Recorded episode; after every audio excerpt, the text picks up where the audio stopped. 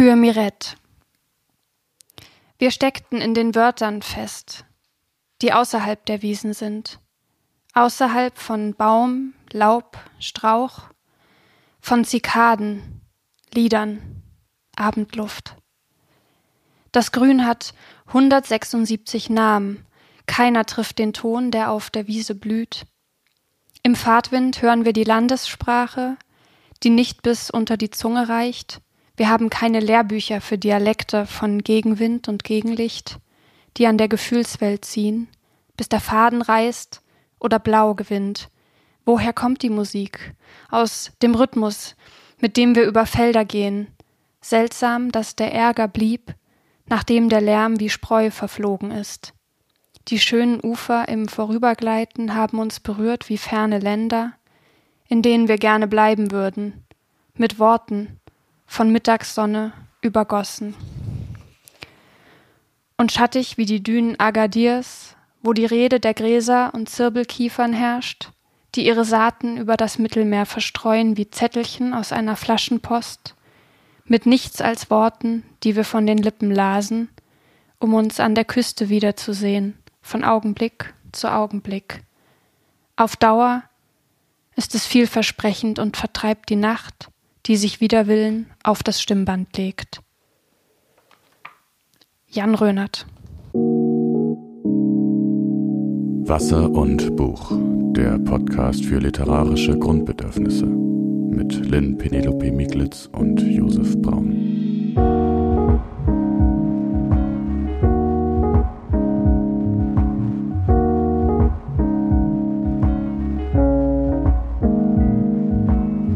Hey Lynn. Hallo Josef. Hi. Ähm, in welchem Buch war das drin? Lass ja, das noch ähm, vielleicht. Lustige Geschichte. Ich stand vom Bücherregal, habe überlegt, oh, was wird mein Gedicht der Folge und habe das Jahrbuch der Lyrik vom letzten Jahr rausgegriffen und das Buch in die Hand genommen und dort, wo es aufgeschlagen ist, war dieses Gedicht und ich dachte, wow, das gefällt mir und das nehme ich mit, ohne das mal vorher so lange zu durchdenken. Kannst du das Jahrbuch der Lyrik so generell als Konzept empfehlen? Ähm, ich muss dazu sagen, dass es mein erstes Jahrbuch okay. der Lyrik ist, das ich äh, habe. Wo habe ich es her? Ich weiß es gar nicht mehr. Ähm, und naja, ich wahrscheinlich ist es wie jede Anthologie, oder? Dass man mit der einen Hälfte was anfangen kann und mit der anderen Hälfte nicht. Mhm. Und insofern habe ich jetzt nicht allzu hohe, aber auch keine schlechten Erwartungen gehabt. Okay. Wie geht's dir denn damit? Nee, ich, ich kenne das nicht so. Ich habe immer so, also ich, ich tue mich immer schwer mit Anthologien, so, weil mhm. ich irgendwie, ich will eigentlich dann von, wenn ich dann da drin jemand gut finde, will ich eigentlich mehr von ihm wissen oder mhm. von ihr.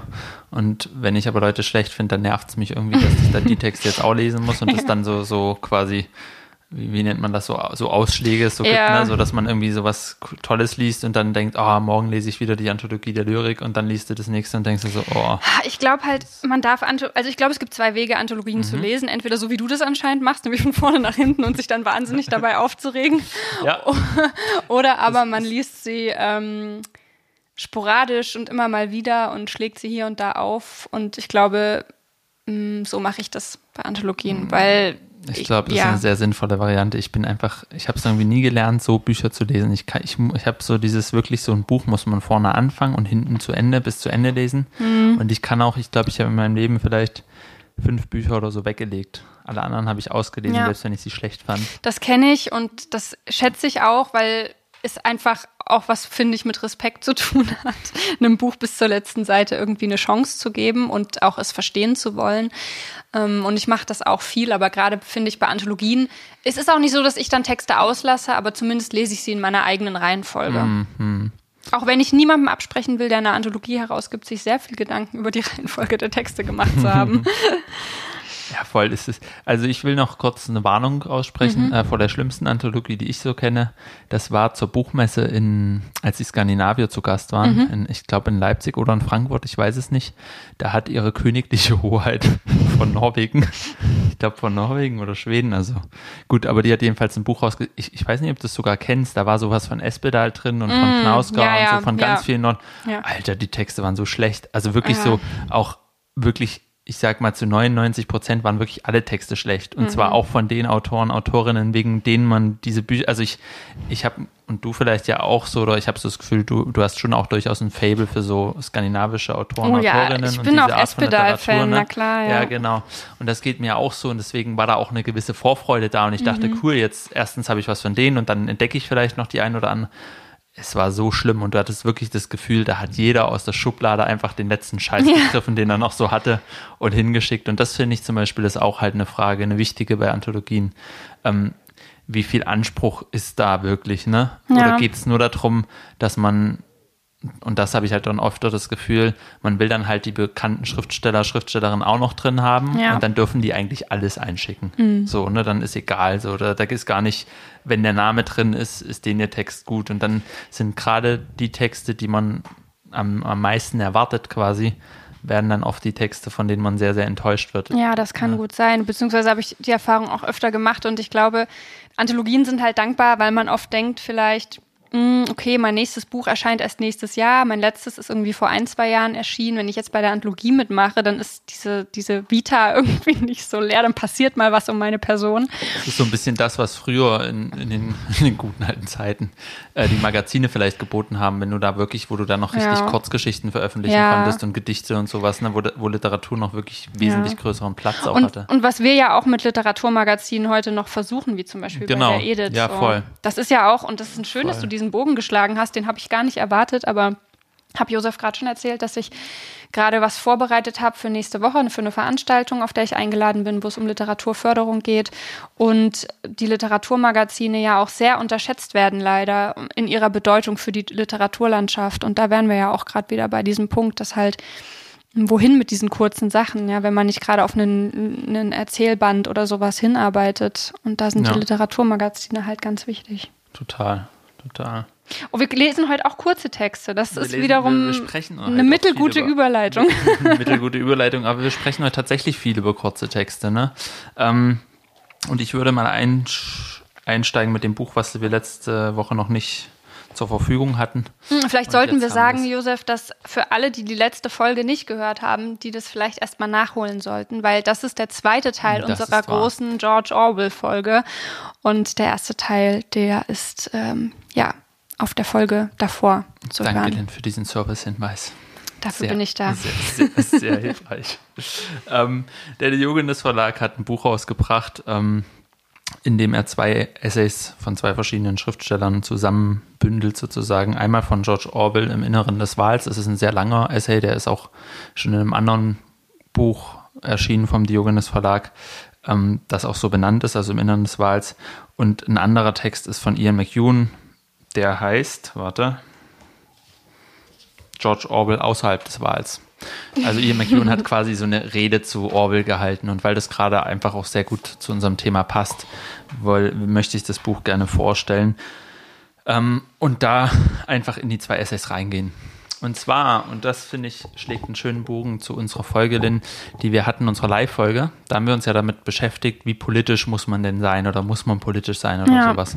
Orwell ist ja jetzt ohne Frage ein sehr politischer Schriftsteller und ähm, der hat sich aber diese Frage trotzdem auch gestellt. Ähm, wie politisch muss eigentlich Literatur sein? Hm. Und der hatte ein Fable für Henry Miller oder zumindest für Henry Millers Roman Im Wendekreis des Krebses. Ah, ja. Ähm, und hat sich mit dem halt beschäftigt. Ich weiß nicht, wie viel äh, weißt du zu Miller oder ist Miller so jemand, den du mal gelesen ja, hast oder also der irgendwie im Wendekreis des Krebses habe ich gelesen und ich erinnere mich, das war mit 18 oder so und ich mhm. weiß, dass ich sehr begeistert war und erinnere mich sonst an gar nichts. ja, also es ist aber auch so bei Miller, dass er sehr, ähm, es ist jetzt nicht so ein Schriftsteller, der so, so krasse Handlungen aufbaut mm. oder so mhm. oder irgendwie so Figuren, die dir so bleiben, sondern mm. es geht, glaube ich, mehr um den Sound, um das Gefühl, was man hat, wenn man ja. ihn liest. Ne? Und das ist auch, also ähm, Orwell beschreibt eben, dass es dass wenn der Kreis des Krebses erstmal ein Buch ist, das ich von einem Mann, der sich nicht für Politik interessiert. Mhm. Der sagt, da ist Politik spielt da einfach keine Rolle. Und ähm, Henry Miller das ist ein Amerikaner, der, der ist dann nach Paris gegangen in den 20er Jahren, hat in diesen Künstlerkreisen verkehrt, war aber auch da immer so ein bisschen am Rand und eher arm. Also er war jetzt sozusagen, er saß nicht mit Picasso im Salon, ähm, sondern irgendwie noch, noch ärmer, noch runtergekommener. und ähm, beschreibt eben diese Pariser Szene, aber vor allem, und das betont auch Orwell so, die armen Viertel der 20er Jahre, das Paris der 20er Jahre. Ähm, und Orwell sagt halt die große Stärke, und das ist vielleicht auch was, was was man mit ihm auch verbinden kann, darüber haben wir letzte Woche auch viel geredet, ähm, ist, dass er sehr nah am Alltag der Leute schreibt, also auch in der Sprache, dass er wirklich sozusagen über die schreibt, die er kennt oder mit denen er zusammenlebt. Ne? Und ähm, Orwell sagt dann, dass man sich durch das Buch so verstanden fühlt. Also er mhm. sagt, so gute Literatur kann das irgendwie, dass man das Gefühl hat, der Autor sieht mich, obwohl ich, ne, obwohl, obwohl ich, obwohl ich nicht in Paris gelebt habe ja. und eigentlich das Thema nicht mein Leben ist.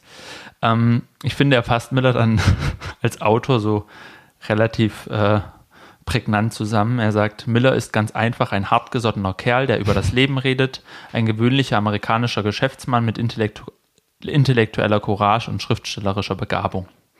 Ähm, das ist sowieso was, was mir aufgefallen ist. Ich weiß nicht, ob es dir auch so ging, denn diese Fähigkeit von Orwell einfach so auf sage ich mal, so, auf, so prägnant zu formulieren, hm. dass du so ständig in diesen Essays so Bilder oder so Schlussfolgerungen hast, die so, so total sitzen.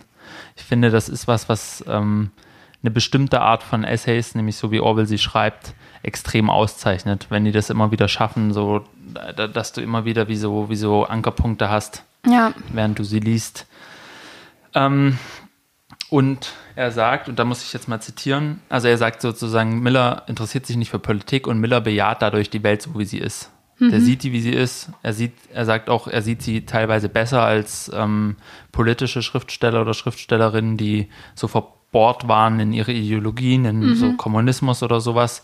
Miller hat das sozusagen, dadurch, dass er sich damit nichts gemein macht, kann er einen Schritt zurücktreten und, und sieht sozusagen, wie die Welt so ein bisschen die westliche Zivilisation, das war ja noch vor der Nazi-Zeit, muss ja. man sagen, und in dieser Zwischenkriegszeit, wo es schon den Ersten Weltkrieg gegeben hatte, der zweite schon als Option dastand.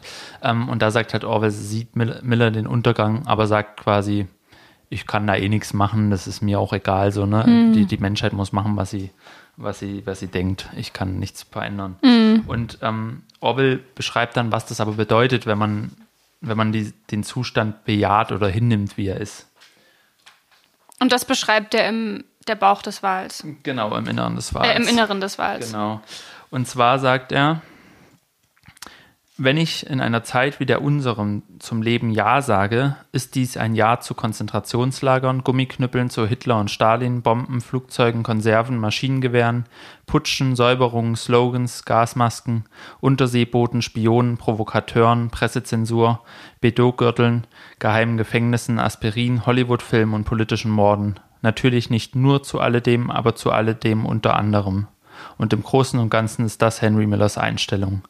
Also, ähm, also auch harsche Kritik trotz seiner Kritik, Bewunderung. Ja, Kritik, aber er stellt es erstmal einfach so fest. Mhm. Also so, ne, er ist auch an dem Punkt nicht so, also ich fand diesen Absatz auch so interessant, weil ich, ich würde sagen, so normalerweise würde man das als extreme Haltung, Kritik irgendwie lesen, ne? so dass man sagt, so guck mal, das findet der alles, also weil es klingt ja so ein bisschen so nach dem Motto, so das, damit ist der alles einverstanden, dadurch, dass er nichts sagt. Ne? Aber Orwell, mhm. Orwell sagt es so ganz nüchtern erstmal so, ne? Wenn du sagst, okay, ich bin mit meiner Welt sozusagen so, wie sie ist, zufrieden, die Welt kann so bleiben, ich habe da eh nichts zu verändern, oder sie ist vielleicht schlecht, aber ich kann da eh nichts dran ändern, ähm, dann ist das auch eine Haltung einfach.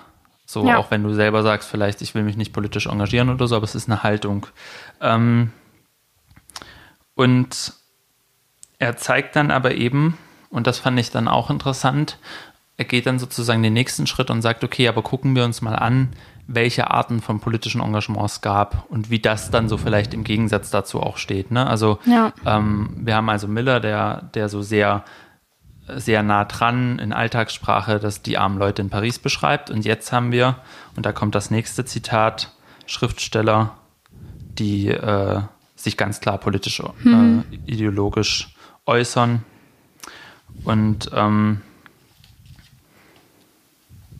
dann sagt er über die, Fast alle prominenten Schriftsteller der 30er Jahre gehörten zur weichgekochten, emanzipierten Mittelklasse und waren zu jung, um sich noch deutlich an den Weltkrieg zu erinnern.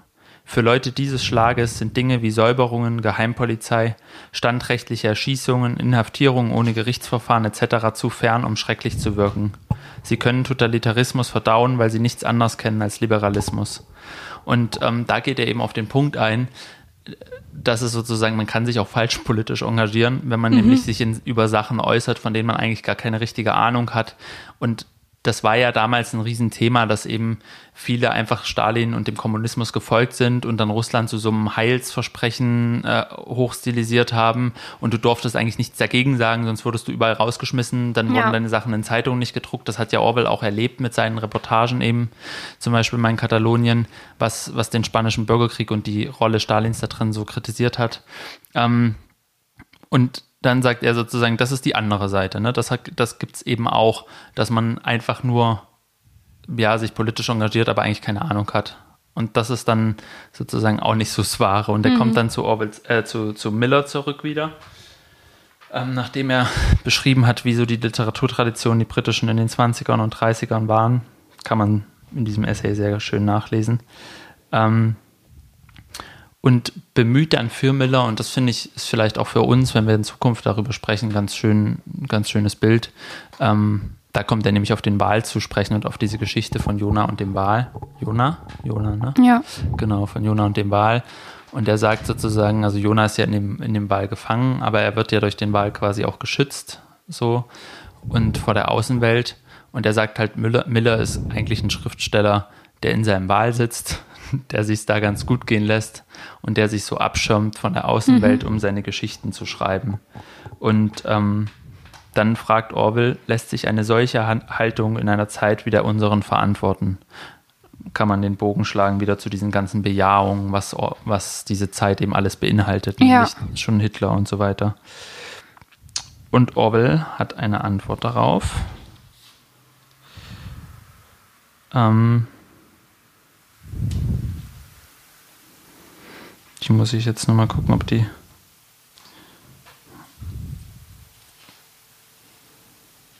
Josef blättert. Ja, ja, man, man will ja nicht das falsche Zitat vorlesen, ne? Hm.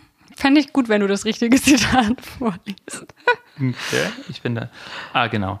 Heute braucht man kaum noch einen Krieg, um sich der Auflösung unserer Gesellschaft und der wachsenden Hilflosigkeit aller anständig denkenden Menschen bewusst zu werden.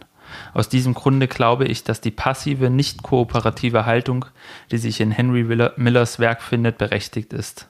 Gleich viel, ob er ausdrückt oder nicht ausdrückt, was Menschen fühlen sollten, vermutlich kommt es dem Ausdruck dessen nahe, was sie wirklich fühlen. Also er sagt quasi einfach, ja, es geht. Ja. Und das ist ein ne nicht unwesentlicher Punkt, gerade weil er selber ein extremes ähm, Bewusstsein dafür hatte, wie notwendig es sein kann, sich politisch zu engagieren. Mhm. Also und das ist dann, da kommen wir dann zum, zum Essay von Ian McEwan. Ian McEwan beschreibt nämlich, wie sich im 23. Dezember 1936 Orwell und Miller in Paris begegneten. Orwell hatte davor schon über Millers Werk positiv geschrieben und die begegnen sich und Orwell ist auf dem Weg nach Spanien in den Bürgerkrieg und Miller sagt zu ihm so, ey, das ist doch völlig bescheuert quasi, warum willst du da hin? Das ist, weißt du, warum willst du dein Leben für irgendeine Sache riskieren? Das mhm. macht überhaupt keinen Sinn. Und Orwell sagt so, ja, erzählt dann halt so auch von seinen Gewissensbissen, mhm. dass er ja in Burma war und da Polizist war für die Kolonialpolizei ja. Ja. und sich da einfach so schlecht fühlt. Und dann sagt Miller zu ihm, du hast doch schon die Road nach Regan Pier geschrieben, du hast dich doch schon für die Armen eingesetzt, da brauchst du jetzt, jetzt brauchst du kein schlechtes Gewissen mehr haben. Und schenkt ihm dann auch irgendwie noch so ein, äh, so ein Mantel für, für den Bürgerkrieg. Und dann sagt halt ähm, hier McEwan so, ja, man könnte das vielleicht jetzt für so eine für eine kleine politische Geste halten, dass er es unterstützen wollte ja. von Orwells Dings. Und dann sagt aber Ian McEwan, aber hätte Orwell für den Faschismus gekämpft, hätte er ihm wahrscheinlich auch den Mantel gegeben. Einfach nur so, das interessiert ihn halt einfach nicht. Also und da hat man diese Gegensätze halt so deutlich, ne? Ja, das und ist eine sehr schöne Anekdote. Voll und deswegen nennt halt, also sagt halt McEwan, das, was Orwell in dem Essay macht, ist ein Geschenk für ihn schriftstellerischer Großzügigkeit. Mhm. Dass nämlich Orwell immer diese Haltung hatte, einerseits selber total politisch zu sein, andererseits aber auch einem anderen Schriftsteller, der auf einer ganz anderen Seite steht, mhm. trotzdem zuzugestehen, dass das in Ordnung ist und dass das sozusagen äh, das nicht also, dass er nicht von ihm fordert, ja. dass der auch diese Politik haben muss. Ich meine, er steht ja nicht mal auf einer anderen Seite, er steht ja genau genommen auf gar keiner Seite. Übrigens muss ich auch gerade dran denken, ich habe vorhin gesagt, du musst das richtige Zitat vorlesen. Ich glaube, es gibt Ich nehme das zurück. Du kannst vorlesen, was immer du willst, weil ich glaube. Ja, stimmt, es, immer, es klingt immer es ist, gut, gell? Es klingt immer gut und es ist immer spannend. Wir reden ja auch über Orwell. ähm, aber ja, und genauso ist es ja mit, ähm, äh, mit unserem lieben Miller, der einfach nicht auf der anderen Seite steht, sondern quasi sich weigert, sich auf irgendeine Seite zu stellen und sich leisten kann, sich da rauszuhalten, sozusagen. Ge genau, sozusagen nur auf dieser großen Ebene, ob man sich politisch einmischt Ja, oder nicht, genau. steht er so auf der Seite, ich mische mich nicht ein. Ja. Nach Orwell sozusagen im Inneren des Wahls. Jetzt ist es Mhm. aber interessant. Sag mal, kurze Zwischenfrage. Was ich noch nicht ganz kapiert habe, wie kommen die denn dazu, diese beiden Essays in einem Buch abzudrucken? Weil eigentlich ist es ja so, dass McEwan sich in seinem Essay über Orwell äußert. Also ist der Abdruck des Orwell-Essays eigentlich nur so eine Ergänzung, damit man versteht, worüber McEwan schreibt? Oder wie, wie kommt es zustande, dass diese beiden Bücher einfach als So gleichwertige sagen, genau. Texte in einem Buch sind? Also das, der Orwell, äh, der McEwan-Essay ist quasi eigentlich, glaube ich, eine, eine Art Rede oder für irgendeinen so Literaturpreis. Ne? Mhm. Er ist so über 30 Seiten und er bezieht sich auf den Essay im Inneren des Wahls. Mhm. Also quasi okay. er arbeitet sich daran ab. Also, ne? Und deswegen hast du sozusagen das Original, Mhm. damit du dann verstehen kannst, worauf sich McEwan bezieht. Ja. Man hätte tatsächlich auch einfach nur die, das von McEwan drücken können, Mhm. weil eben, wie gesagt, dieses im Inneren des Wahls schon veröffentlicht ist, auch vielfach. Aber dann wäre es halt kein Buch geworden. Ja, und vor allem, das erinnert mich an etwas, was wir uns ja gewünscht haben eigentlich, weil ähm, bei dem neuen Buch von Annie Arnaud, ihrer kleinen Poetik zu ihrem Buch Das Ereignis, Mhm. da ist diese kleine Poetik quasi nur als Hardcover auf, weiß ich nicht, 20, 30 Seiten Ja, genau, abgedruckt und wir genau. fanden das irgendwie blöd Genau. und hätten uns das eher in einer erweiterten Auflage des Buches gewünscht und das heißt hier alles richtig gemacht in dem Fall. Voll, genau. Und ähm, es ist auch interessant natürlich dann irgendwie zu, zu sehen, wie jemand, weiß ich nicht, wie viele Jahre später das ist, aber schon ein paar Dutzend Jahre später sich nochmal damit auseinandersetzt mit diesen Fragen. Ne? Ja. Und ähm, er sagt, also er kommt dann nämlich auf unsere Zeit und, und benutzt dieses Bild des Wals und sagt, heutzutage ist es eigentlich kaum noch möglich, sich so in den Wal zurückzuziehen und quasi die, die Augen vor der Welt zu verschließen oder sozusagen, das interessiert mich halt nicht. Ähm, er benutzt dann so ein Bild McEwan und sagt so, selbst im Wal hat man noch Highspeed-Internet. ähm, und man ist eben ständig sozusagen in Anführungszeichen belästigt von außen. Und er sagt, und das wird, können wir vielleicht in der nächsten Folge auch nochmal ein bisschen aufgreifen, McEwan sagt, Einsamkeit ist eines der größten Luxusgüter der Zivilisation heutzutage, ne, weil man es kaum noch erreichen kann. Und diese Position von Henry Miller, der einfach in seiner Wohnung sitzt und sozusagen sich mit seinem kleinen Freundeskreis tritt, trifft und sich von der Welt abschottet, dieses im Inneren des Wahlseins ist halt extrem schwierig geworden. Das ist total interessant, weil wir können wirklich, wenn wir nächste Woche über Olivia Lane und über Einsamkeit reden, diesen Einsamkeitsbegriff ihrem Einsamkeitsbegriff nochmal Genau, dachte ich gegenüberstellen. auch. Da, da, da wird es sicherlich einige Punkte geben. Das ist ja sozusagen ein positiver Ansatz auch nochmal von Einsamkeit hier. Und ähm,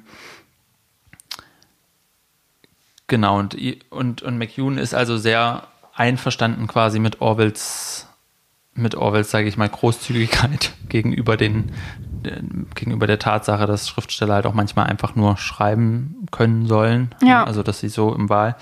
Und er kommt zu folgendem Fazit. Alle Schriftsteller, die wie Basho, das ist ein japanischer Schriftsteller, der Mhm. irgendwie eine Kröte auch beschreibt, aber sozusagen völlig losgelöst von politischen Ereignissen. Na, der hat ja so Haikus Ach, du geschrieben. kennst es, genau. Ja, Ja, genau. Er, er zitiert auch ein Haiku von Ja, ihm ja. und sagt eben so, ne, das wäre ja ein Beispiel dafür, wie, wie auch politisch das weg. Der interessiert sich einfach für diesen, diesen einen Moment, den er da beschreibt. Hm. Ähm, Divi Basho, den Bauch des Wales wählen, könntest du ja auch mal eins mitbringen, fällt mir Mhm. gerade ein. Äh, die sich weigern, uns zu sagen, was sie denken oder was wir denken sollen, die die Liebe feiern oder die Kindheit, die Frösche oder, wie es Orwell im Essay Boys Weekly tat, Kinderzeitschriften erkunden oder die Freuden der besonderen Aufmerksamkeit für das eine oder andere Detail. Sie alle müssen die Freiheit haben, genau das zu tun. Schriftsteller, Schriftstellerinnen, die sich selbst oder anderen diese Freiheit absprechen, fordern im Grunde ihren eigenen Untergang. Ähm, ja, ich fand, ich fand das einfach interessant. So, ähm, McEwan ganz zum Schluss kommt eigentlich zu dem Punkt, dass er sagt, Orwell war ein Schriftsteller, der in beiden irgendwie zu Hause war, der sowohl innerhalb als auch außerhalb Ja. des Wahls war. Und da kommt auch Solnit wieder ins Spiel, weil Orwell beschreibt, wie, äh, Orwell beschreibt, wie Orwell, McEwan beschreibt, wie Orwell in seinem, in seinem kleinen Häuschen da sitzt, im Garten, ne? also auch schon immer wieder in seinem Leben hat er ja irgendwie mit Natur zu tun gehabt, das haben mhm. wir erwähnt. Und quasi, als der Krieg ausbricht, in sein Haushaltstagebuch irgendwelche Sachen schreibt, wie es den Blumen ja, geht, ja, genau. so Listen, aber gleichzeitig halt auch ein Kriegstagebuch hat, ja, wo er halt die politischen Ereignisse mhm. festhält. Und dass eigentlich Orwell sozusagen wie so ein Wandler zwischen, zwischen diesen Positionen von mal im Innern des Wahls und mal ganz sozusagen der Schriftsteller, der sich so ganz eingibt und dann halt der politische Schriftsteller. Wahrscheinlich könnte heute jemand ähm, das Ganze als Psychohygiene einordnen und sagen, wenn du genau. über den Krieg schreibst, musst du auch ein Blumen Blumentagebuch ja, ja, führen, damit es dir langfristig gut geht. Du, du bist so innerlich. Aber vielleicht werden wir jedenfalls dieses Bild ähm, ab und zu noch gebrauchen können, dass man sozusagen gar nicht so sagt, okay, diese Frage nicht so, nicht so ähm, so stellt, dass es quasi nur eine richtige Antwort mhm. gibt, nämlich du musst entweder politisch sein oder, oder nicht, oder ja. muss ein Schriftsteller politisch sein, eine Schriftstellerin, ja oder nein, sondern dass man vielleicht so eher so eine Positionierung vornehmen kann, dass man mhm. sagen kann, man kann eben in diesem, in dieser Abgeschiedenheit sein und schreiben, oder man kann eben rausgehen und schreiben und, und sozusagen mit der Gesellschaft interagieren beim Schreiben und beides sind wichtige Positionen und beides, ähm, ja, wird notwendig sein irgendwie, ne? Ja. Ein Stück weit. Ich habe ja auch noch ein Essay gelesen in Vorbereitung auf die Folge heute.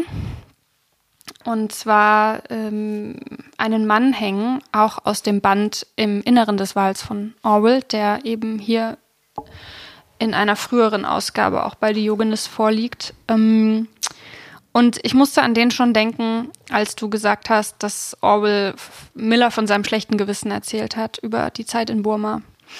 Ähm, ein Mann hängen ist ein, ähm, ja, ich meine, überschrieben ist das ganze Buch mit Erzählungen und Essays. Ich weiß nun nicht genau, ein Mann hängen würde ich eher als Erzählung einordnen. Genau, ich glaube, es ist als, sehr kurze. Ja. Und ähm, es ist 1931 entstanden und wir sind in Burma, wie es so schön heißt, an einem trüben Tag in der Regenzeit ähm, in einem Gefängnis und in diesem Gefängnishof äh, stehen die Todeszellen aneinandergereiht und es ist wieder eine Hinrichtung fällig und alle wollen diese Hinrichtung hinter sich bringen. Ähm, hingerichtet werden soll ein Hindu ähm, mit einem mächtigen Bart, der aber sonst von eher kleiner und schmächtiger Gestalt ist und Orwell beschreibt diese Hinrichtung und ich glaube, wir haben es letzte Folge ja so ein bisschen uns darüber unterhalten, dass Orwell jemand gewesen ist, der sehr viel aus seinem eigenen Leben oder aus seinem eigenen Erleben geschöpft hat. Und ich mir durchaus vorstellen kann, dass solche Szenen für ihn nichts ist, sind, was er sich ausdenken musste, sondern die er erlebt hat. Und ähm, das ist äh, auch unter diesem Gesichtspunkt eine sehr bedrückende Geschichte und hat mein Verständnis für sein schlechtes Gewissen auf jeden Fall ähm, unter, unterstrichen, weil ich eben gemerkt habe, ja, wenn man von sowas Teil ist, und er war das sicherlich als Beamter dort in Burma, als Polizeibeamter, äh, dann äh, ist es wahrscheinlich auch nicht das äh, schlechteste und unangemessenste, ein schlechtes Gewissen zu haben. Und bei dieser Hinrichtung mh, hm, ja, sind so ganz eindrückliche Szenen geschildert, wie zum Beispiel der Gefangene, der hingerichtet werden soll, ähm, auf dem Weg zum Galgen versucht, einer Pfütze auszuweichen. Und das ist so eine kleine Beobachtung, die aber die ganze Schrecklichkeit dieser Todesstrafe und dieses Todesurteils zusammenfasst, weil da quasi ein Mensch ist, der selbst im Angesicht des sicheren Todes ganz automatisch auf solche Dinge achtet, wie sich die Füße nicht nass zu machen auf dem Weg, der vor ihm liegt. Auch wenn es nur der Weg zum Galgen ist und das ähm, ist also wirklich ähm, eine, eine sehr bestürzende Episode und dann, ja, wird genau dieser Vorgang eigentlich auch beschrieben und wie schnell aber der Schrecken, der durchaus Platz hat in dieser Erzählung, wieder verschwindet, weil er verschwinden muss, weil die, die da erzählen, das gar nicht aushalten würden, diesen Schrecken nicht danach sofort wieder zu verdrängen.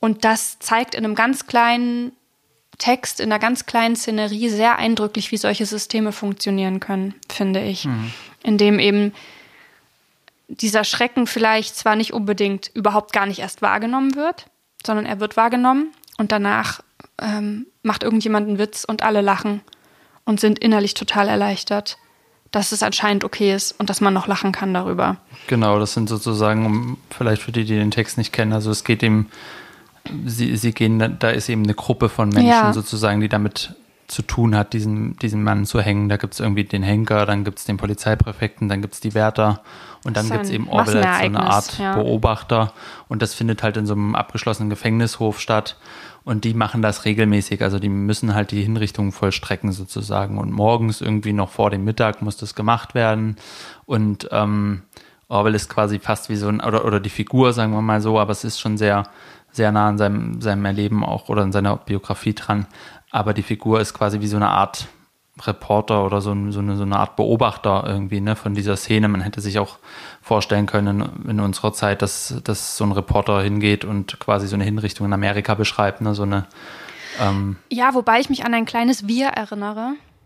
Ja, genau. Und ja, da merkt man auch, Ja. ja, oder, oder beziehungsweise kommt so ein Unwohlsein, weil man auch nicht genau einordnen kann. Mhm, Also du versteckst dich hinter dem Wir, wenn du das erzählst. So Mhm. war mein Eindruck und gleichzeitig ist es natürlich absolut bewusst gemacht, Ja, weil total. man eben nicht als neutraler Beobachter fungiert. Und, und weil sozusagen diese Figur, die da reinkommt, aber eben trotzdem, also sie- sie ist nicht so, so klar zuzuordnen, als, als wir jetzt in dem Sinne, dass sie irgendwie einer von den Wärtern da wäre oder sowas. Ja. Ne? Sie guckt da wirklich zu, also so, so eine Zwischen, Zwischenposition. Ähm, ja, total.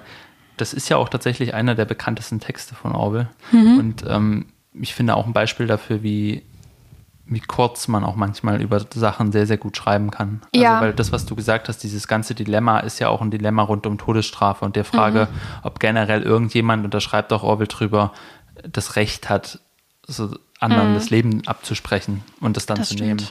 Ich musste bei dem Text jetzt auch trotzdem irgendwie ähm, an so diese ganze Debatte um kulturelle Aneignung denken und finde, dass Orwell das irgendwie total spannend macht, weil er sozusagen ja selber diese Systeme mitgetragen hat in seiner Zeit dort und sich nicht so leicht macht, nicht aus dieser Perspektive davon zu erzählen. Also er hätte ja auch sagen können, oh Gott, dieser arme Mensch, ich schreibe jetzt eine Geschichte, in dem ich erzähle, was dem noch durch den Kopf geht vor der Hinrichtung.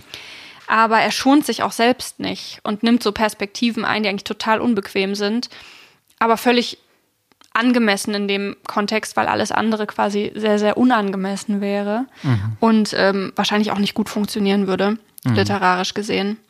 Ähm, ja, also da, da kommt auch diese Schonungslosigkeit sich selbst gegenüber, auch mit sich selbst hart ins Gericht zu gehen, finde ich in diesem Text total zum, zum Ausdruck. Und du hast ja auch noch einen mitgebracht. Er hat ja nicht, also er hat ja nicht wenige Schrecknisse beschrieben, auch in diesen Erzählungen und kurzen Geschichten. Was hast du denn noch für einen mitgebracht? Das stimmt. Ich habe den Essay äh, oder den Text, ich glaube, das ist so eine Art Reportage, kann man das vielleicht nennen, Rache ist sauer mitgebracht. Ähm, und da springen wir jetzt quasi in Orwells Biografie weiter. Wir haben das ja letzte Woche schon besprochen. Er kommt dann irgendwann als Kriegsberichterstatter quasi am Ende des Zweiten Weltkrieges nach Deutschland. Also der Sieg ist eigentlich schon da und Orwell soll beschreiben, wie, wie es in Deutschland aussieht. Und dann kommt er in ein Kriegsgefangenenlager und ein Jude führt ihn zu einer Gruppe SA-Gefangener. Und ähm, Orwell sagt über diese SA-Gefangenen oder über einen speziellen Gefangenen, zu diesem, dem dieser Jude dann hingeht, kurz gesagt, er repräsentierte alles, wogegen wir in den vergangenen fünf Jahren gekämpft hatten. Ne, das, sind, das sind die Feinde, das sind die, die SA-Leute, das sind die, die man sozusagen so, das sind die Anführer, die schlimmsten Nazis sozusagen, ne? SA, SS. Ähm, und er sagt halt so, und, und da sind sie jetzt sozusagen. Und dann ist es aber eben so ein Mann, der liegt da, sein Bein ist verwundet und der ist völlig, ähm, also sieht halt einfach jämmerlich aus. Ja. Ne? Und da hat dann Orwell eben, als er den dann sieht, beschreibt er, so schrumpfte der Nazi-Folterknecht unserer Vorstellungen, das Ungeheuer in Menschengestalt, gegen das wir so viele Jahre gekämpft hatten, zu diesem erbärmlichen kleinen Wicht zusammen, der offensichtlich nicht so sehr einer Bestrafung als vielmehr einer psychiatrischen Behandlung bedurfte. Also, das ist auch wieder so dieses Interessante, irgendwie dieses wirklich genaue Hingucken und wirklich zu sagen, okay, wa was ist das jetzt noch? Ist das etwa der, also ne, dieses Bild erst von dem strahlenden, im, im negativen Sinne, Ja, von, ja. von dem düsteren SA-Mann und dann diesem Mensch, der da liegt. Und jetzt geht's aber weiter. Ähm, und Orwell beschreibt diesen Juden. Und dieser Mhm. Jude, der tritt diesem SA-Mann halt die ganze Zeit aufs Bein und Mhm. prügelt den noch und schlägt auf den ein und so. Und dann sagt halt Orwell, es ist absurd, einen deutschen oder österreichischen Juden dafür zu tadeln, dass er erlittenes Leid den Nazis heimzahlt. Der Himmel weiß, was für eine Rechnung dieser Mann hier zu begleichen haben mochte. Doch diese Szene und vieles andere, was ich in Deutschland sah, haben mir eindringlich vor Augen geführt, dass die ganze Vorstellung von Vergeltung und Bestrafung eine kindische Traumvorstellung ist. Streng genommen gibt es so etwas wie Vergeltung oder Rache gar nicht. Rache ist eine Handlung, die man begehen möchte, wenn und weil man machtlos ist. Sobald aber dieses Gefühl des Unvermögens beseitigt wird, schwindet auch der Wunsch nach Rache. Und ähm, deswegen auch der Titel Rache ist sauer. Ne, und ich finde auch diese Szene ist wieder so, das ist in ganz wenigen Seiten beschrieben, aber da ist so viel Ambivalenz drin, so Ja. viel Verständnis für, für den Menschen, der sich rächen will und der es aber gleichzeitig schon gar nicht mehr kann, weil sich die Bedingungen verändert haben. Ähm, Beobachtung von eben wie jemand so ein Feindbild ist, bis man ihn dann trifft und Ja. plötzlich ein ganz anderes Bild hat. Ne? Ähm, und auch einer der Texte, wo ich sagen würde, wenn man Orwell mal schnell kennenlernen will, dann ist das ein Text, den man unbedingt sich mal angucken sollte. Ich bin einfach sehr beeindruckt davon, wie man, also wie Orwell es schafft, dass man jetzt über drei Zitate aus einer einzigen kleinen Szene ähm, herauslesen kann, dass er im Prinzip das Wesen der Rache sehr präzise fassen kann. Ja. Dass er es gleichzeitig schafft, das anhand eines Themas zu machen, an dem man sich leicht die Finger verbrennen kann. Und dass er drei, also dass er parallel es noch schafft, drei verschiedene Perspektiven einzunehmen. Also einmal die dieser äh, Alliierten, ähm, die dann dahin kommen und, und, und eine gewisse Erwartungshaltung haben an das, was sie jetzt zu sehen bekommen. Und dann ähm, die Szenerie dieses äh, Nazis, der da irgendwie, ich meine, was man sicherlich diskutieren kann, ist, dass man daraus nicht ableiten kann, dass irgendwie Nazis ähm, psychiatrische Behandlung brauchen, weil äh, viele das in völlig, also im, Nee, im voll, Begriff ihrer voll. geistigen Kräfte Ja, machen ja. und so weiter, heute wie damals. Ähm, aber ich glaube, was darum geht's hier ja auch gar nicht, Nicht, sondern darum, ja. dass, dass in dieser, in dieser Zusammenkunft so die ganze, das ganze Unvermögen steckt, auf einer so persönlichen Ebene Recht wiederherzustellen. Also, dass das nicht funktionieren kann. Und das ist natürlich auch ein riesiges Plädoyer. Das lese ich da jetzt rein, aber für mich ist das auch gerade so ein, so ein großes Plädoyer für Rechtsprechung, die überpersonell funktioniert, also die durch Staaten zum Beispiel oder durch Gesellschaften funktioniert. Und ähm, ja, Ja, und ich, ich glaube, was mich irgendwie auch so beeindruckt immer wieder, wenn ich Orwell lese, wie viel präzise Gedanken kann man denn eigentlich zusammen haben zu Ja. irgendeinem Thema und die Ja. dann auch noch immer so äh, hinsetzen, weißt du, was Mhm. ich meine? So, es ist wirklich Wahnsinn. Ich kenne einfach wenig Essays, wo man so denkt, oh Gott, da labert der jetzt aber einfach irgendwas vor sich hin Ja, zu einem. Thema, ne? So, also das ist schon beeindruckend. Und du hast jetzt noch ein Essay oder einen Text, der gehört tatsächlich zu meinen Lieblingstexten von Orwell. Zu meinen jetzt einfach- Ja, es ist ein Ja. wunderbarer Text, ne? Ja, total. Und der passt auch so ein bisschen zu unserer le- vorletzten Folge zum Nature Writing. Ähm, es geht nämlich um den Text äh, Gedanken über die gemeine Kröte. Ähm, aus dem Band Rache ist sauer auch, aus dem der Text, der gleichnamige Text stammt, über den wir gerade gesprochen haben. Und das hat mich so wirklich wahnsinnig amüsiert. Ich habe übrigens diese Texte beide noch am gleichen Tag, als du mir die Bücher gegeben hast, gelesen, weil die ja auch so kurz und kurzweilig sind. Und im Prinzip geht es eben halt tatsächlich einfach nur um diese Kröte, die er beobachtet hat die, äh, wa wa was macht die Kröte, was ist ihre grundsätzliche Verhaltensweise, es geht um deren Winterschlaf und wie die dann rauskommen im Frühling und was das über die Natur zu sagen hat und lässt sich darüber so aus, macht ganz, ganz schöne Beobachtungen über die Augenfarbe dieser Kröte und dass das was ganz Besonderes ist. Und dann schafft es Orwell aber auch schon wieder so den Eindruck, den man hat, dann sofort wieder äh, au- aufzugreifen und so umzuwenden. Also man kann ihn eigentlich nicht überraschen so richtig. Er denkt beim, beim Schreiben selber schon alles mit, was man als Leserin irgendwie denken könnte. Und ähm, das, was er dann nämlich macht, ist eigentlich das, was wir auch in der Folge zum Nature Writing versucht haben, so ein bisschen zu erarbeiten, nämlich diese, dieser Gedanke, dass es nicht unpolitisch sein kann, über Natur und über die kleinen Dinge zu sprechen. Und wenn Orwell ähm, über die gemeine Kröte schreibt, ähm, dann macht er das halt nicht aus äh, einer Position im Inneren des Wals heraus, um jetzt mal irgendwie wieder diesen Essay aufzugreifen, ähm, sondern er kommt nämlich dann dahin, dass man erstmal ähm, noch vermögend sein muss, diese Schönheit wahrzunehmen, vor allem auch in diesem industriellen England, in dem er sich eben aufgehalten und in dem er gelebt hat. Und ähm,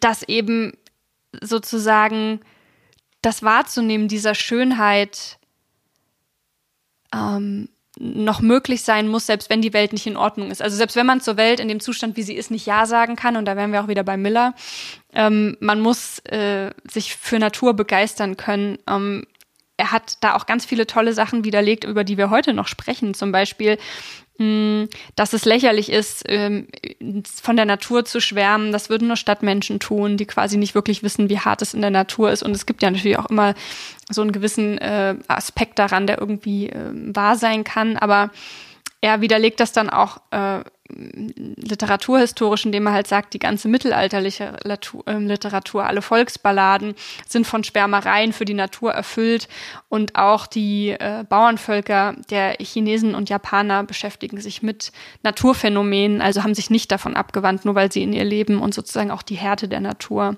erleben. Und ähm,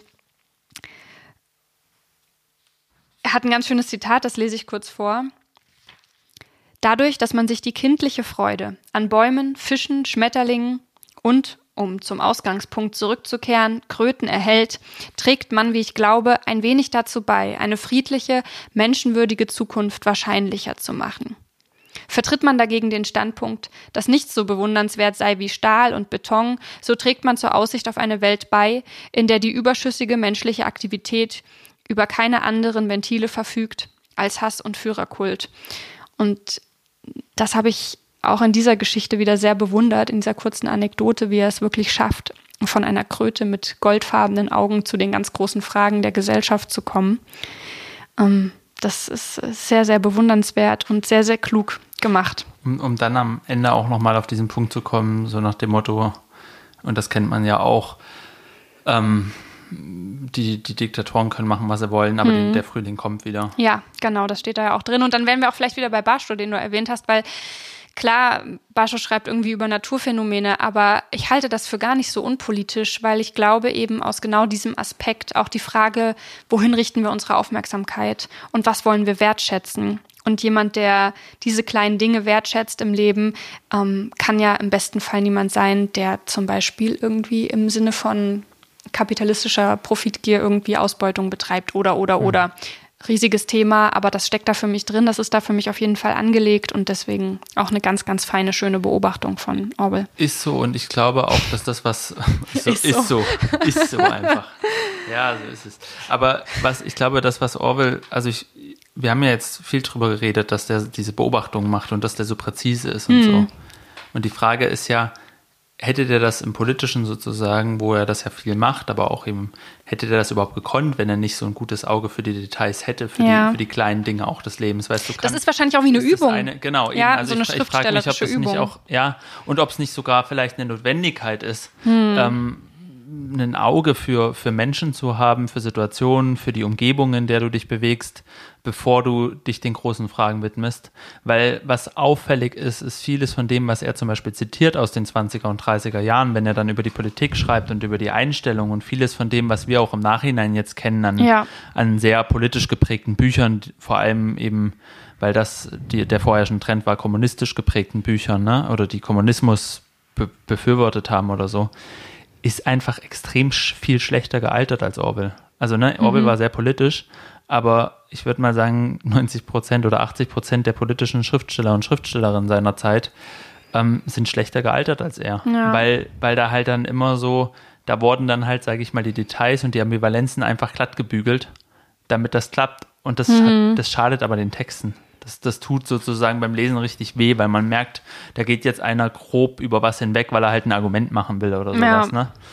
Ähm, Orwell hat auch noch eine, eine Seite sozusagen, über die wir jetzt mal anhand eines Beispiels reden wollen.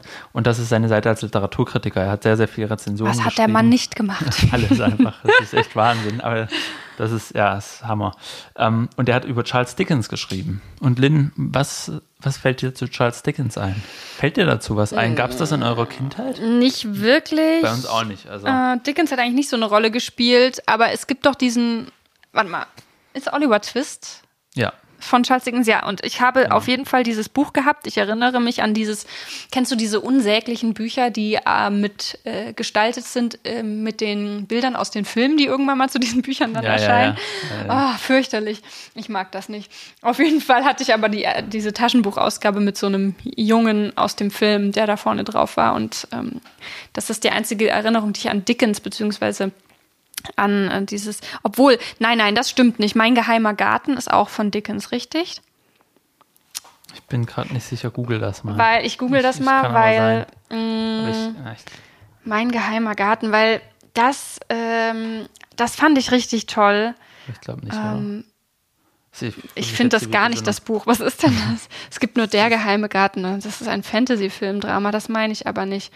Das muss ich Ähm, jetzt auch denken. oh nein, es ist tatsächlich. Also, okay, ich muss das zurücknehmen. Mein geheimer Garten ist von Carolyn Taylor. Ähm, ich muss, ich glaube, ich muss mich da nochmal einarbeiten in dieses Thema.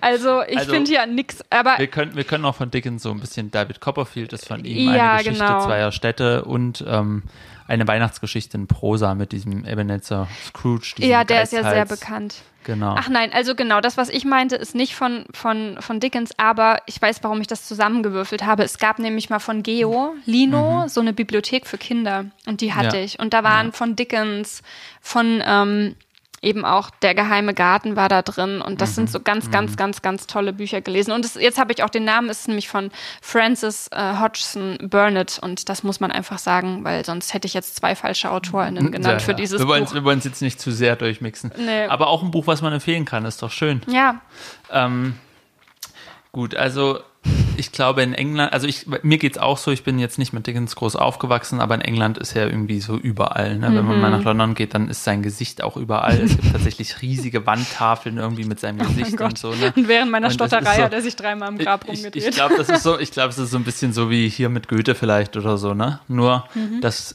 dass glaube ich, der Unterschied ist, dass Dickens noch viel unterhaltsamer geschrieben hat und dass er auch für Kinder einfach geschrieben hat Mhm. und dass dadurch ganz viele Generationen einfach immer mit Dickens aufgewachsen sind.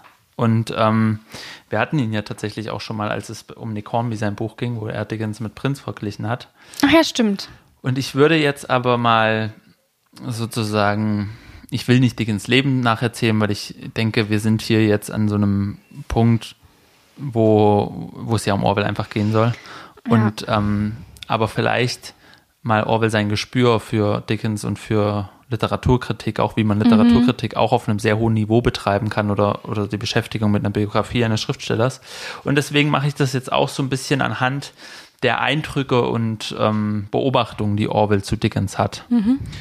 Und als Hintergrund vielleicht nehmen wir uns einfach Dickens als so einen sehr bekannten, sehr erfolgreichen, schon zu Lebzeiten Schriftsteller, der sehr viele ähm, Fortsetzungsromane, also die meisten seiner Romane waren Fortsetzungsromane, die sind in Zeitschriften erschienen. Ja.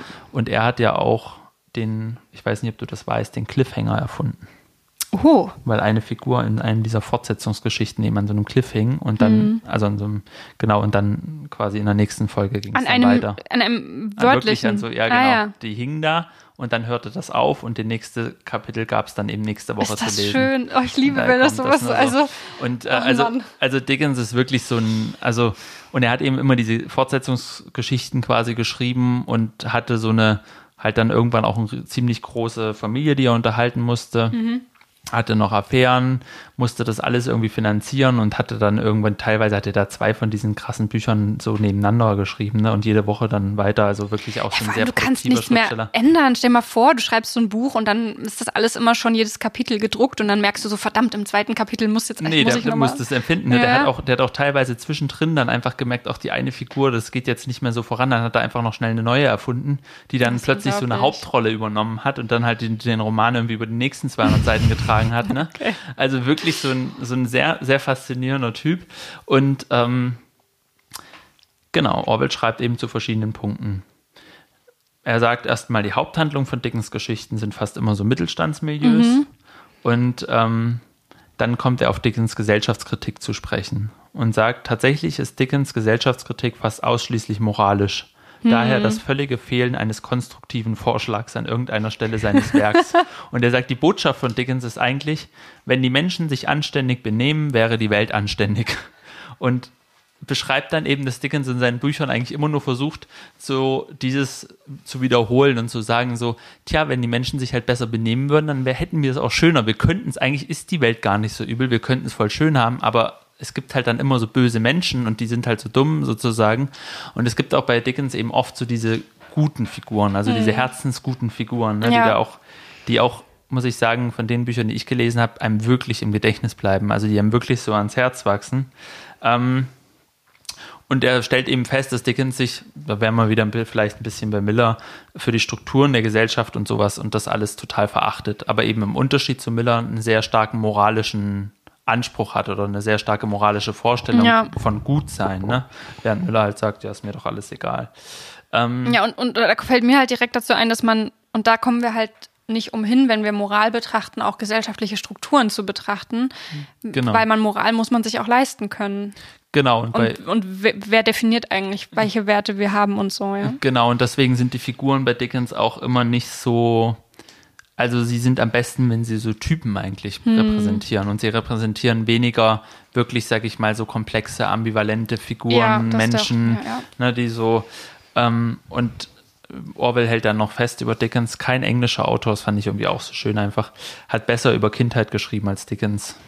Und er schreibt dann über seine mitfühlende Haltung für Kinder und dass man sozusagen so, und ich glaube, das ist tatsächlich auch was, Kindheit ist ein Riesenthema, habe ich ja auch schon so ein bisschen versucht zu erwähnen, ähm, wenn man erklären will, warum Dickens bis heute noch so vielen so viel bedeutet, in England vor allem oder in der englischsprachigen Welt, glaube ich, kann man sagen.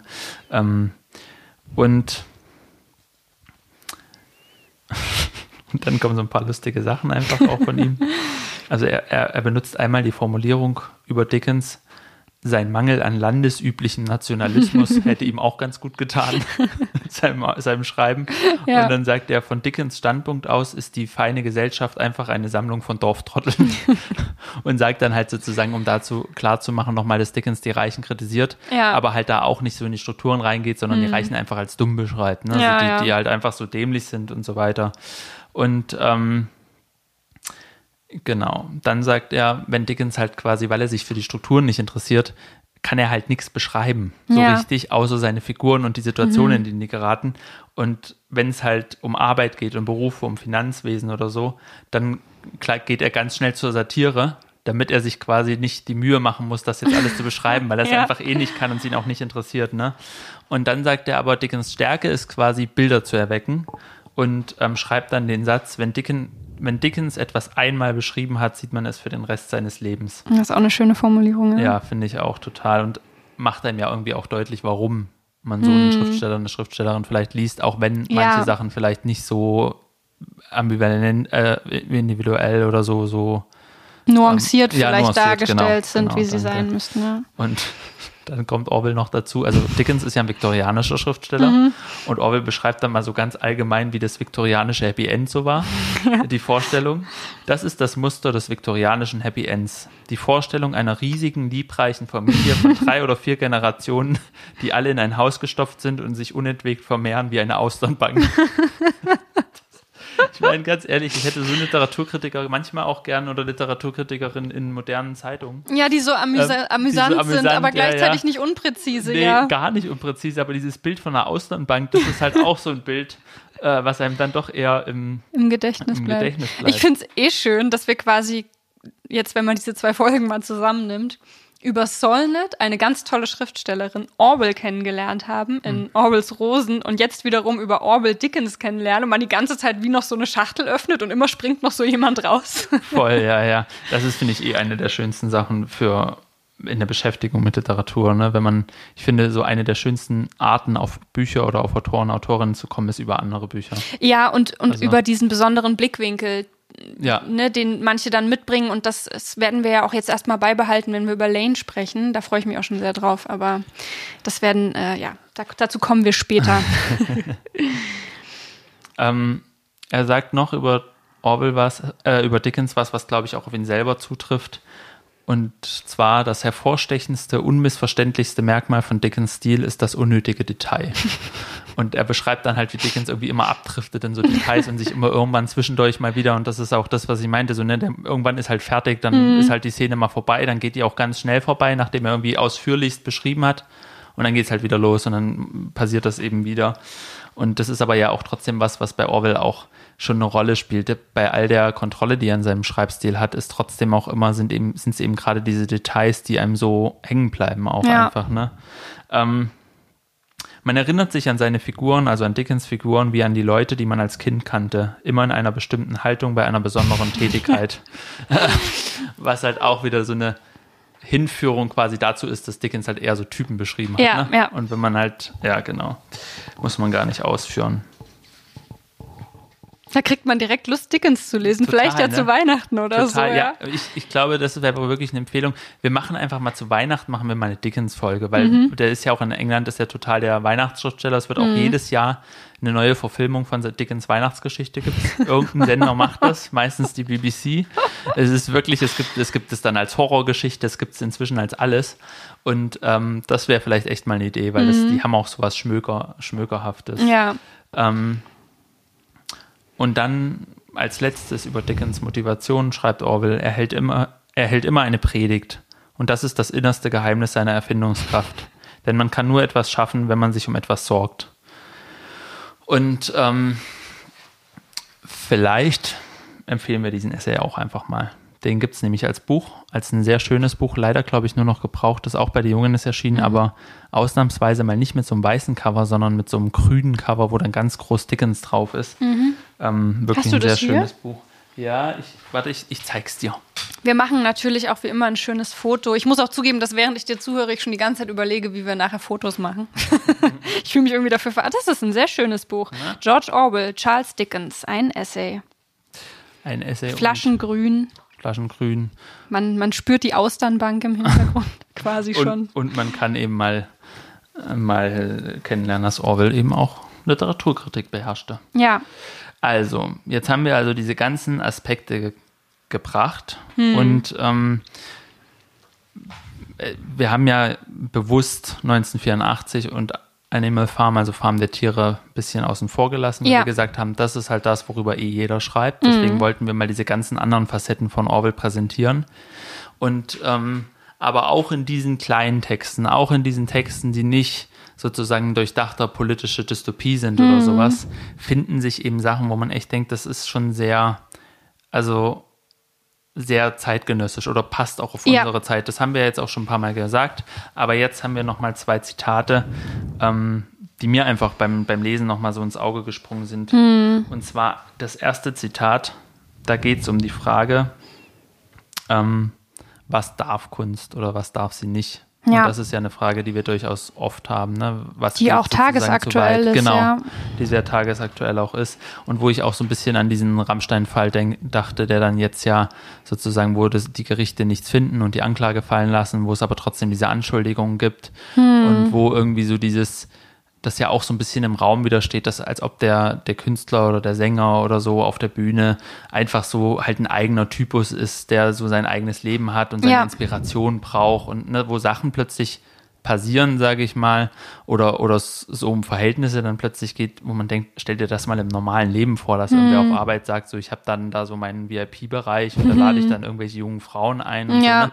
Aber so, und ähm, Willst du uns das Zitat vorlesen? Ich lese mal vor, was Orwell ja. sagt und dann werden wir wieder hören, dass das irgendwie auch heute hätte jemand sagen sollen, schreiben sollen.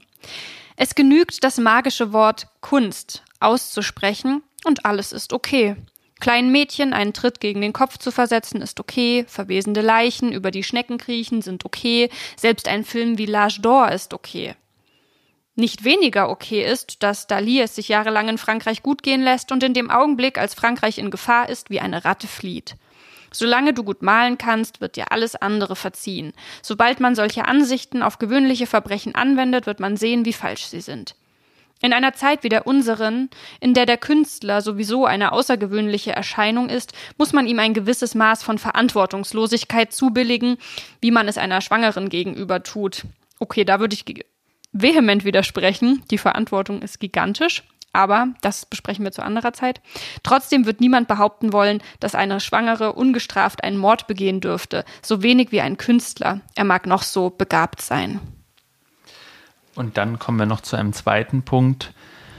Und da geht's, also es ist wirklich, es ist, wird dann auch sehr spezifisch politisch, mhm. aber da ging es für mich so ein bisschen, also wir haben ja jetzt, als es um die Waffenlieferung für die Ukraine ging, kam ja plötzlich so eine Frage auf, für wenn man gegen Krieg ist, muss man doch eigentlich gegen solche Waffenlieferungen sein. Ja. Ne? Und dann hat, ist man ja in diesem Zwiespalt plötzlich gewesen. Ähm, ich weiß nicht, ob es dir auch so ging, aber so dieses Thema kam auf, dieser Krieg kam auf. Ja. Und plötzlich musste man seine Haltung einfach irgendwie ändern, weil mm. man konnte nicht mehr sagen, so davor hätte man immer so auf die Frage, bist du dafür, dass Waffen irgendwo hingeschickt werden? Das Krieg gesagt, hättest du immer gesagt, nein, Waffen sind scheiße ja, ja. und das macht nur den Krieg so.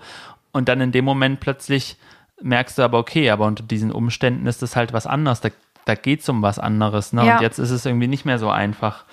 Und ähm, da schreibt Orwell jetzt über Leute, die so sehr für Gewaltlosigkeit plädieren. Mhm. Okay, ich lese es auch mal vor, was Orwell dazu gesagt hat.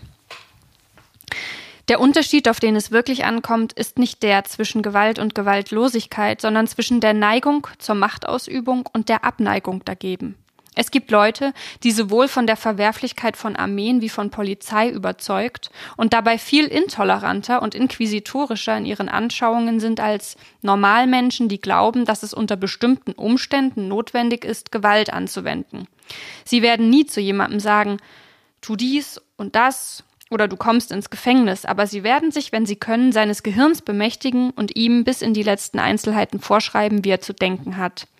Glaubenslehren wie Pazifismus und Anarchismus, die oberflächlich betrachtet den Verzicht auf Gewalt einzuschließen scheinen, begünstigen das Gegenteil.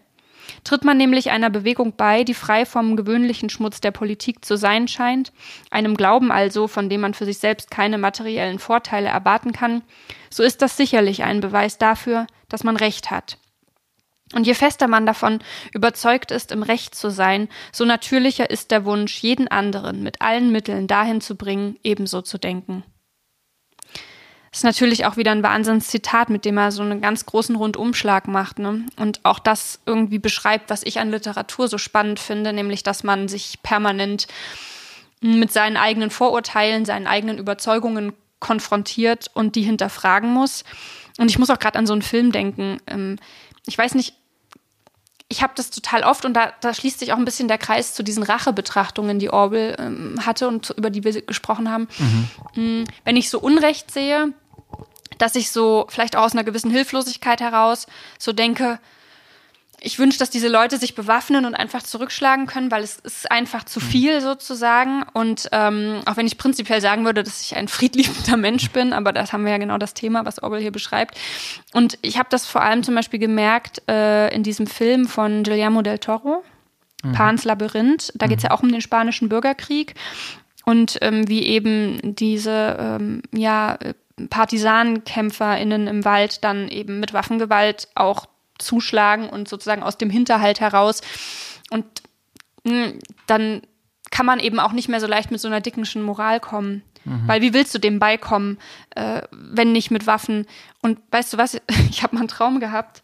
Ähm, einmal in meinem Leben habe ich einen Traum gehabt, dass ich eine Waffe habe, also eine mhm. Pistole. Und es war so geil das hat mich danach richtig erschüttert. Ich habe geträumt, dass ich eine Waffe habe und ich habe in diesem Traum einfach nur eine Person nach der anderen einfach so aus der Hüfte erschossen. Und es war so ein fantastisches Gefühl der, der Ermächtigung. Und ich habe keine Ahnung, ich will das nicht deuten, ich will mich nicht damit befassen, was das über mein tiefes Inneres aussagt, Ab aber Schublade. ganz weit weg damit. Aber ich musste gerade daran denken, weil eben in einer gewissen Situation es ist so ähm, eine abstruse Vorstellung ist, dass man von jemandem so bestimmte moralische ähm, ja, bestimmte moralische Entitäten fordern könnte, die sich nie verändern und die immer gleich bleiben. Ich glaube, die größte Gefahr ist, dass Menschen davon ausgehen, dass es gleichbleibende mhm. Wahrheiten und Handlungsanweisungen gibt, denen man folgen kann. Und wir sehen ja auch aktuell, dass das einfach nicht stimmt mit dem Beispiel in der Ukraine mhm. zum Beispiel. Voll. Und ähm, wir leiten vielleicht mal dazu über zu unserem kleinen Ausblick, oder? Wir haben es jetzt ja. schon mehrfach erwähnt. Wir hatten die Schriftstellerin Olivia Lang schon mal besprochen. Mhm. Da ging es um Körper und um Kunst und um Staffel. Politik. Auch, es kam alles schon vor. und das Empörende war damals noch, dass es nur ein einziges Buch von ihr auf Deutsch gab. Mhm. Jetzt ist aber ein zweites erschienen, die, die einsame Stadt. Und das nehmen wir zur Gelegenheit, um über Einsamkeit und Literatur zu reden, nächste Folge. Ja. Und ähm, dieses Buch vorzustellen, was wirklich einfach auch nochmal zeigt, was für eine brillante Essay ist. Olivia Ja, wir stecken ist, ja ne? gerade mittendrin und es ist einfach wirklich, wir schreiben uns alle fünf Minuten gefühlt, Ja. wie toll dieses Buch Voll. ist. Ne, sie ist wirklich, sie ist auch Britin und Ja. irgendwie finde ich, sie ist wirklich so, also sie kann sich mit dem, was wir gerade bei Orwell beschrieben haben, einfach messen. Ist auch Ja, in so dieser unfassbar gut. Präzision, ja, ja, das Ja, stimmt, diesen- das ist schön. Und auch diesem, bei, bei Längen habe ich auch oft so das Gefühl, du kannst, also es ist ein Buch, das ist über 300, 400 Seiten und was Hm. man einfach jetzt schon sagen kann, es gibt auf fast keiner Seite nicht irgendeinen neuen Gedanken. Also Ja. das ist so extrem in der Fülle an Gedanken und Beobachtungen, dass du wirklich so denkst, weißt du, manche, die haben dann Hm. Ja. ihren guten Gedanken und dann breiten die den über 20 Seiten aus Ja. und dann haben sie halt den nächsten guten. Gedanken und ich finde, das ist auch schon gut. Ich finde es auch schon gut, wenn ein guter Gedanke ist und der Rest gut geschrieben. Aber bei ihr ist es halt gut geschrieben und dann noch so viele gute Gedanken. Wir werden viel kennenlernen einfach ja, nächste Folge. genau. Ne? Wir werden über Olivia Lane sprechen, wir werden ins Schwärmen kommen und wir werden grundsätzlich mal ein bisschen über Einsamkeit reden und vielleicht auch mal darüber. Und was Kunst bewirken kann, Ja, vielleicht auch genau. rund um Einsamkeit. Wir werden, Also, und das wird auch wieder das Schöne sein, wieder über oder durch die Augen einer Schriftstellerin äh, KünstlerInnen kennenlernen. Und das funktioniert ja immer besonders gut. Und du ähm, wirst uns auch ähm, dahingehend auf die Folge einstimmen. Und jetzt äh, crash ich einfach mal die übliche Reihenfolge unserer Aufnahme, indem du einen ganz besonderen Filmtipp mit hast. Hauen wir den jetzt direkt an. Haust du den? Machen wir mal was Ah, Verrücktes. Das ist, das ist aber puh, Zu spontan. Ich, das ist jetzt, so was musst du doch mit mir absprechen. Ich dachte übrigens gerade noch ganz kurz, bevor ich jetzt den Filmtipp bringe, Ja. ich habe, glaube ich, noch ein Foto von London, wo ich in so einem, weißt du, wo ich in, bei so einem Pub war, wo, so, wo ich extra hingelaufen bin, Ja. um zu gucken. Und da steht dann so eine Plakette dran, George Orwell hat hier immer sein Bier getrunken. Wenn ich das Mhm. finden könnte, könnten wir es doch damit dann ähm, Oh, unsere, wow. nächst, unsere Folge Unbedingt. als Foto machen, ne? Unbedingt. Ähm, wenn nicht, musst du noch mal hinfahren und wenn das nicht, Foto wenn noch nicht, mal fahre ich nochmal hin, machen. aber ich glaube, ich habe es tatsächlich. Ich bin ja extra deswegen hingelaufen. Da wäre es dumm, wenn ich kein Foto gemacht hätte. ähm, es gibt auf Netflix eine Serie, die heißt die Andy Warhol Diaries. Andy Warhol hat immer Tagebuch geführt und die haben quasi das mit einer KI, haben sie seine Stimme wieder Mhm. zum Leben erweckt sozusagen und dann redet er quasi mit seiner eigenen Stimme diese Tagebucheinträge, Okay, wow. liest er vor und parallel dazu haben sie mit Schauspielern und so Szenen nachgestellt Mhm. aus seinem Leben. Und das ist irgendwie eine ziemlich coole Serie, wo man so ein bisschen so in diesen, ja, in vieles von dem reingucken kann, was auch Olivia Leng beschreibt. Also das kann man ja vielleicht sagen, dieser, dieser Filmtipp oder diese Miniserie ähm, bezieht sich schon auf unsere nächste Folge. Genau, da werden wir auf jeden Fall noch ähm, durch Olivia Lanes Augen auf Andy Warhol schauen. Ich danke dir, Josef. Danke dir und bis bald. Mach's gut.